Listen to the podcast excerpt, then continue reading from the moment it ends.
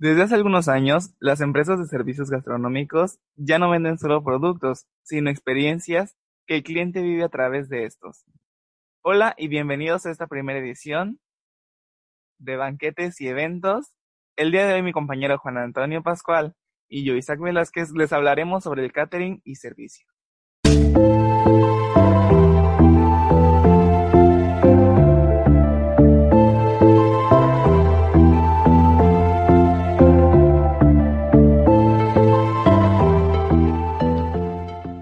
Bueno, pues damos comienzo y primero a mí me gustaría contar un poco de la gastronomía y de la restauración en general. Lo que entendemos por restauración es a la actividad que se dedica a la prestación de servicios de comida y bebida. En toda época hubo quien dio de comer a su vecino, por así decirlo, por una promesa remuneratoria se le llamaba por muchos nombres, que podría ser venteros, bodegueros, figoneros, traiteurs en Francia, este, también meseros, fondistas y entre otras. El término restaurante apareció hasta el siglo XVIII en Francia. Por supuesto, aquí podemos recordar la frase del famoso dossier Boulanger, que dice, venid a mí, hombre de estómago cansado, y os restauraré. Para quien no sepa quién fue él, Podemos decir que fue el propietario del primer establecimiento en el que se puede reconocer el concepto de restaurante, abierto en París, Francia, en el año de 1765. Continuando un poco con historia, en el año 400 a.C., el banquete griego ya había sido estandarizado. Ya existía una estructura fija en los platos que se servían y en la forma en que se servían. Los banquetes se llevaban a cabo en casas privadas. Mm, imaginen esto. Los comedores eran chicos y se referían a su tamaño según el número de almohadones que tenían.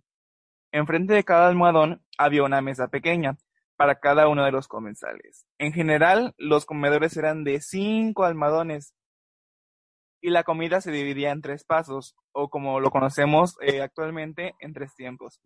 El primer paso era el más liviano e incluía frutas, piezas de ave, algunos frutos y pequeños platos de preparaciones saladas. El segundo paso era más abundante y estaba compuesto por productos del mar, carnes, entre otras cosas. Los sirvientes llevaban la comida de la cocina al salón en grandes fuentes. Los invitados eh, elegían sus porciones que deseaban, sus porciones favoritas y la servían con la mano y dejaban los restos sobre la mesa. Luego del segundo paso, las mesas con los restos se retiraban, obviamente, y se reemplazaban por nuevas. Los sirvientes que hacían esto recorrían el salón con toallas y recipientes con agua tibia perfumada, con aceites para que los comensales se limpien las manos.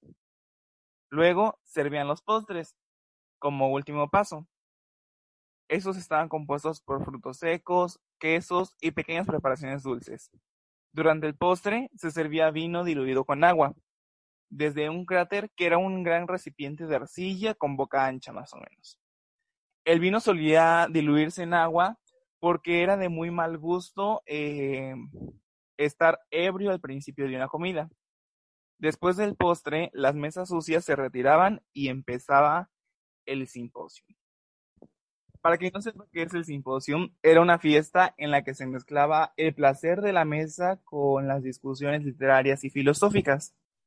En esta instancia, el vino se servía sin mezclar, acompañado de música, bailarinas y acróbatas.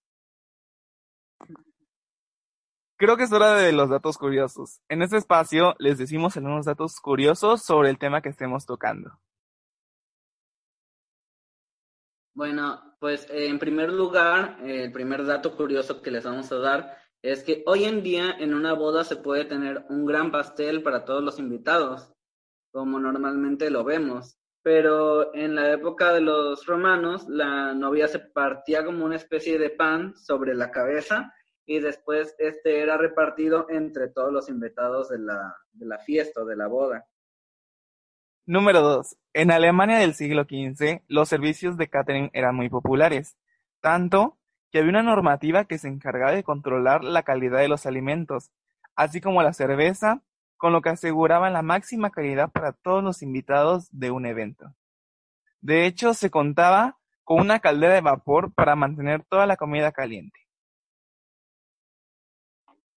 Y esto más que un dato curioso, es como un consejo para las personas que ya tienen o que quieren tener una empresa dedicada al servicio de catering, que uno de los consejos es que las luces naturales, como lo son las velas, siempre son como una opción elegante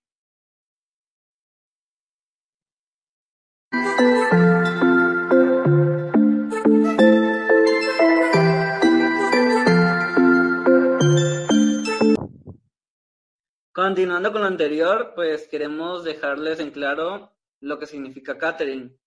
Eh, también vamos a mencionarles algunas características principales y para que se entienda de un mejor, de un mejor modo lo que esta es y lo que significa. Bueno, pues el catering más que nada es un servicio que se da de manera profesional. Eh, en este se suministran alimentos y bebidas eh, a un grupo de personas determinado en cierto lugar. Este, lo que hace singular a este tipo de servicios es que este se especializa en dejar una muy buena experiencia o una muy buena impresión a los clientes, siendo de mayor importancia la coordinación dentro de, de la empresa y se debe prestar muchísima atención a los detalles para que al final el evento sea un éxito y se vaya desarrollando de una manera eficiente. El catering surge en los Estados Unidos a principios de los años 70, a raíz de que el ejército buscaba nuevas fórmulas de restauración para ofrecer a su personal. La NASA investigaba para poder proporcionar una alimentación equilibrada y de calidad nutritiva aceptable a los astronautas durante los viajes espaciales. En los años siguientes, se va desarrollando para adaptarse a nuevas industrias como medios de transporte, especialmente el avión, y poco a poco va adoptando a otros sectores, como hospitales, empresas, escuelas, salones, entre otros. Una de las características del catering es la de adaptarse a los requerimientos del cliente y por lo tanto la forma de prestación es distinta. Por ejemplo, tenemos el catering de transporte. Estos se encargan de elaborar comidas en cocinas centrales, para ser servidas en aviones, buques, trenes, micros, a los pasajeros y a la tripulación. Tenemos por otro lado el catering colectivo. Este es encargado de la preparación de las comidas para grupos de personas concretas con ofertas limitadas. Puede hacerse en cocinas centrales o in situ. Se ofrece en empresas, centros educativos o centros sanitarios. Y por último tenemos el catering especial o de alta gama, encargados de la realización de cócteles, cenas, almuerzos, bodas, otras celebraciones, como todas tus fiestas. Pueden prepararse en las cocinas centrales o en in situ. La oferta es muy variada, según la solicitud del cliente. Así también los precios pueden variar y subir. Bueno, pues para nosotros puede sonar un poco fácil, pero pues para muchas personas que ya están dentro de este ámbito, pues puede que en el principio no se les haya hecho tan, tan fácil. Y porque, o sea, porque cualquier cabo suelto dentro de la organización de, del evento puede dar una mala impresión de la empresa y pues hacer que uno o varios clientes se lleven un mal sabor de boca de la empresa. También hay que saber actuar en casos de cualquier imprevisto. Eh, por eso, como en cualquier trabajo, es necesaria y fundamental la organización eh, y el trabajo en equipo. Hay un montón de factores que pueden hacer que haya diferentes tipos de catering, como algunos que ya nos mencionó mi compañero Isaac. Y ahora nosotros, yo les voy a hablar sobre las características que hay en los eventos y a qué se refiere cada uno. En primer lugar, y uno de los más importantes, es que tenemos que tener organización del evento, o sea, la organización previa del evento. O sea, toda aquella parte en donde se establecen los pasos a seguir para este servicio, teniendo en cuenta las necesidades de los clientes, la logística y los requisitos del evento, como lo pueden ser la locación, la decoración del lugar, los proveedores, que son los que te van a vender los productos que vas a preparar, o sea, los alimentos y cosas como decoraciones, así, este, para, para tu evento. La segunda es la elección de los insumos o productos, pues la empresa de catering debe tener en cuenta la cantidad de comida que debe comprar para prepararse y que ésta no sobre o que, o que falte. Tampoco debe quedarse este, corto de platillos y debe considerar varios aspectos como complicaciones en la producción, que se eche a perder algo, que algo no sirva. En el salón, pues, yo me trabé, voy a, llorar la segunda. A ver, otra vez. La segunda es la elección de los insumos o productos, pues la empresa de catering debe tener en cuenta la cantidad de comida que debe comprar para que no sobre comida o falte comida. Este debe considerar algunos puntos importantes como complicaciones en la producción o que se eche a perder algo. Eh, el tipo de comensales que se van a, al que va dirigido la comida, eh, la duración del evento y entre otros aspectos. Sí, la verdad es muy importante lo que dices y lo que comentas. Eh, también otro punto importantísimo para la realización de un servicio de catering y que este tenga un mejor resultado es el hecho de ser innovador. Que la persona que lo realiza tenga imaginación, tener una mente creativa para saber dar una, una mejor experiencia.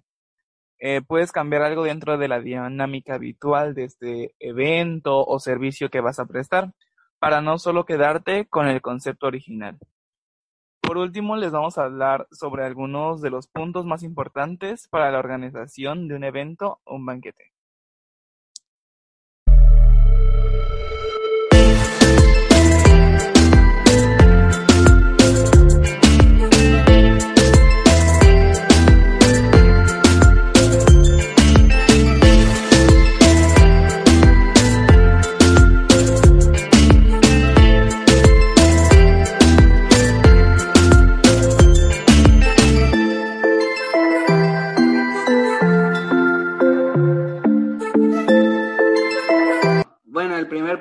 Es el definir el objetivo del evento, es decir, cómo debe quedar o llevarse a cabo el evento. Para eso también es importante elegir el menú, este, el lugar en el que se va a llevar a cabo, la decoración del lugar para que sea más atractivo para los clientes. Y algo muy importante es la selección de tu personal, pues muchos estarán en contacto con los comensales, como los meseros, y deben tener un buen trato hacia ellos y al mismo tiempo el personal de cocina también debes de fijarte mucho en eso porque debe ser el adecuado para que no haya fallas en la comida.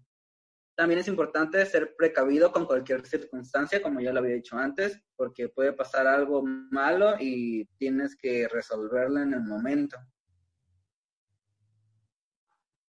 Sí, como lo comentas, es importantísimo ser resolutivo, aparte de tener imaginación, para poder este, solucionar cualquier problema o inconveniente que se presente en el evento. Este, desafortunadamente ya casi estamos a punto de terminar nuestro podcast del día de hoy y queremos darle una conclusión para este cerrar con este tema. Las empresas que se dedican a realizar eventos y catering se enfocan principalmente en la satisfacción del cliente y en su correcta realización por medio de sus diferentes servicios que se pueden lograr hacer en un evento o un banquete. Todo esto de acuerdo a un proceso de producción, organización por parte de la empresa, de la empresa previo al, al evento, claro está. Por eso es muy importante la planeación de todo el evento y la comunicación entre el cliente y el organizador, como también del organizador hacia los trabajadores para poderles transmitir lo que necesitan lograr. Muchas gracias.